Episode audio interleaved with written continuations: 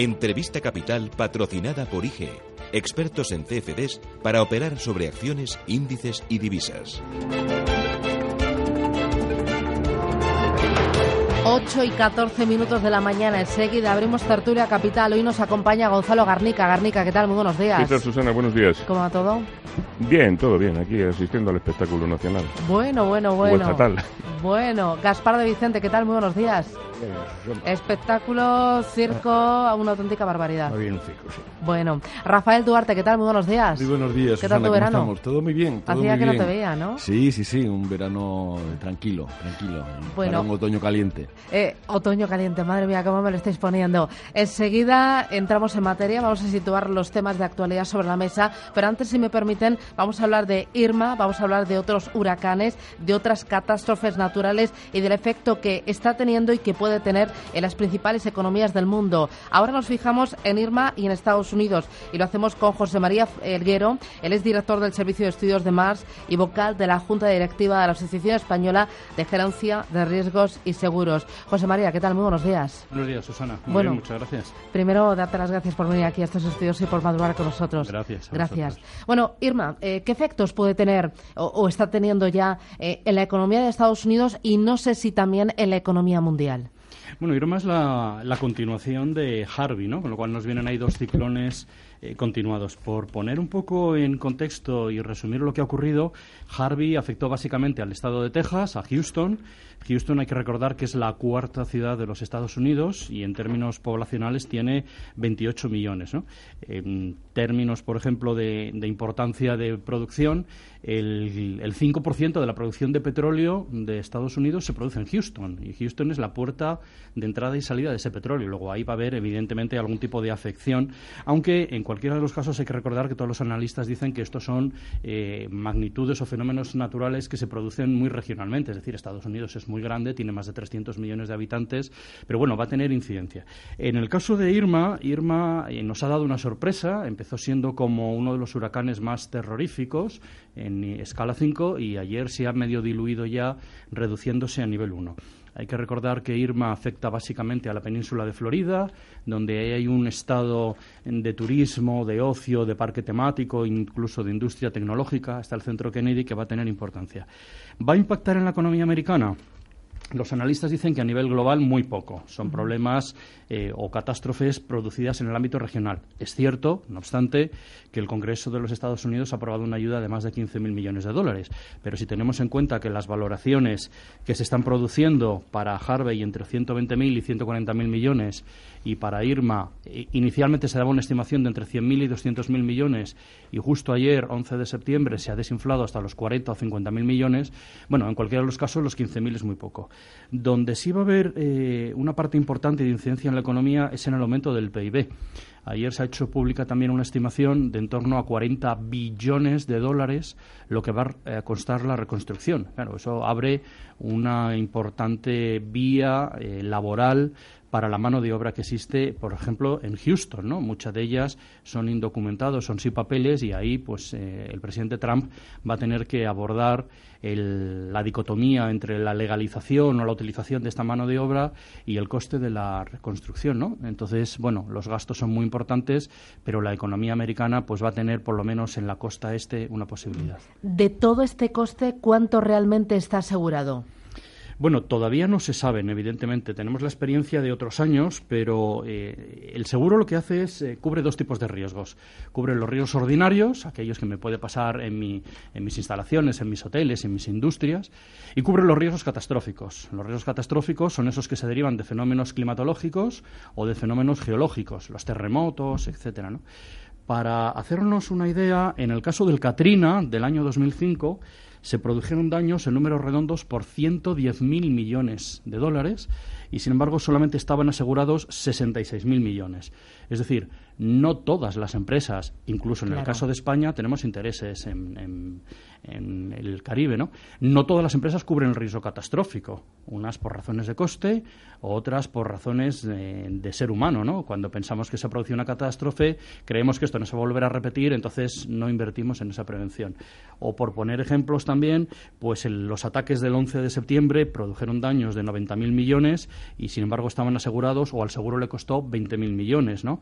O el famosísimo eh, terremoto de Japón del año 2011, pues uno de los más grandes, causó pérdidas de 250.000 millones y estaban asegurados 30.000. Hay una gran diferencia. Eh, eh, has hablado del coste de reconstrucción. Yo supongo que el sector constructor será uno de los grandes beneficiados o suele ser uno de los grandes beneficiados de este tipo de catástrofes. Supongo que también que el sector asegurador es uno de los perjudicados. Eh, si ponemos en un mapa sectores que ganan y sectores que pierden con las catástrofes naturales, eh, hazme una lista. Bueno, evidentemente de los que ganan están todo el tema de la construcción. Toda la reconstrucción hay que hacerla absolutamente nueva. Y evidentemente en el lado de los que pierden está el sector asegurador. Bueno, pierde, pero ese es el objetivo del negocio. Es la ley de los grandes números, asumo una serie de riesgos y pago las consecuencias. Pero también está en el sector de la... Hay oportunidades, se presentan magníficas oportunidades para eh, el sector del turismo. Esto afortunadamente eh, ha ocurrido en los Estados Unidos, no es lo mismo Barbuda o no es lo mismo Cuba que Estados Unidos, y tiene una oportunidad de reconstrucción en un plazo de aproximadamente dos años. Y ahí el turismo puede volver a subir. ¿No? Pero indudablemente el sector de la construcción y todo lo que esté vinculado a la mano de obra eh, va a tener grandes beneficios en esto.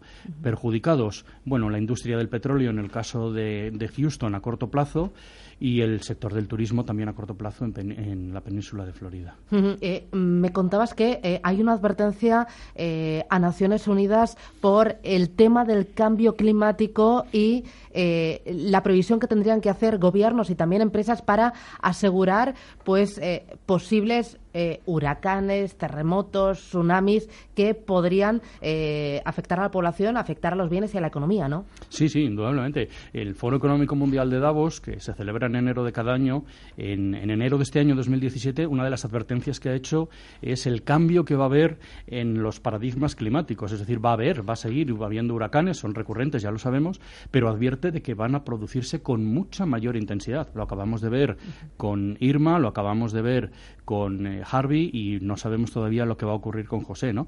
Entonces, indudablemente de aquí se aprenden lecciones. Hay que hacer cambios, hay que hacer drenajes más importantes en las ciudades. Miami estaba ayer, hablaba con mis colegas de Miami, está inundada al 80% todo el centro financiero. Claro, pensar que una ciudad de Estados Unidos está en el ranking el número 44, pero es una ciudad con un destino turístico importante.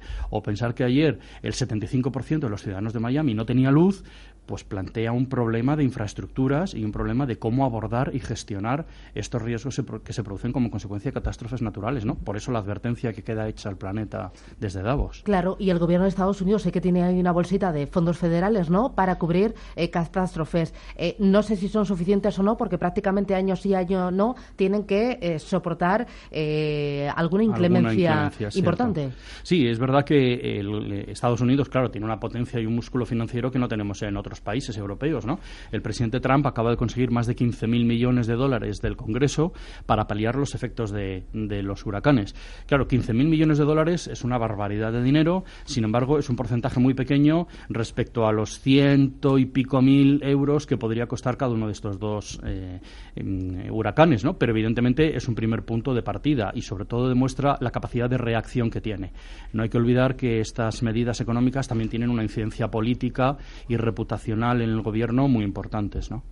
Eh, y podemos comparar eh, los efectos que puede tener este huracán u otros huracanes o terremotos con los efectos que puedan tener eh, acontecimientos como el 11S, justo que ayer celebramos ya 16 años del 11S.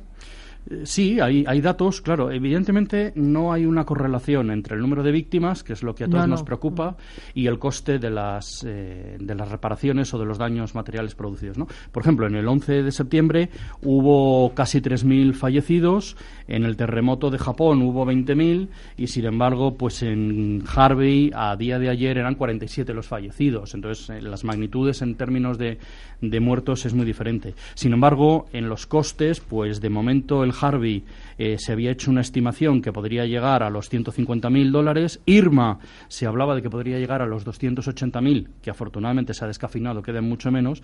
Y sin embargo, pues Andrew, eh, un huracán que también azotó Florida en el 92, se quedó con 26.000 millones. Entonces, bueno, es cierto, y esto viene a confirmar la, la información del Foro Económico Mundial, que cada vez tiene más intensidad y cada vez causan más daños, ¿no? Y probablemente el cambio climático en el 2018 nos depare algún huracán importante. José María Alguero, director del Servicio de Estudios de Mar y vocal de la Junta Directiva de la Asociación Española de Gerencia de Riesgos y Seguros.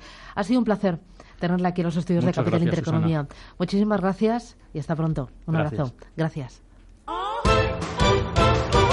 IG ha patrocinado este espacio. Descubra nuestros CFDs sobre 10.000 mercados en www.ig.com.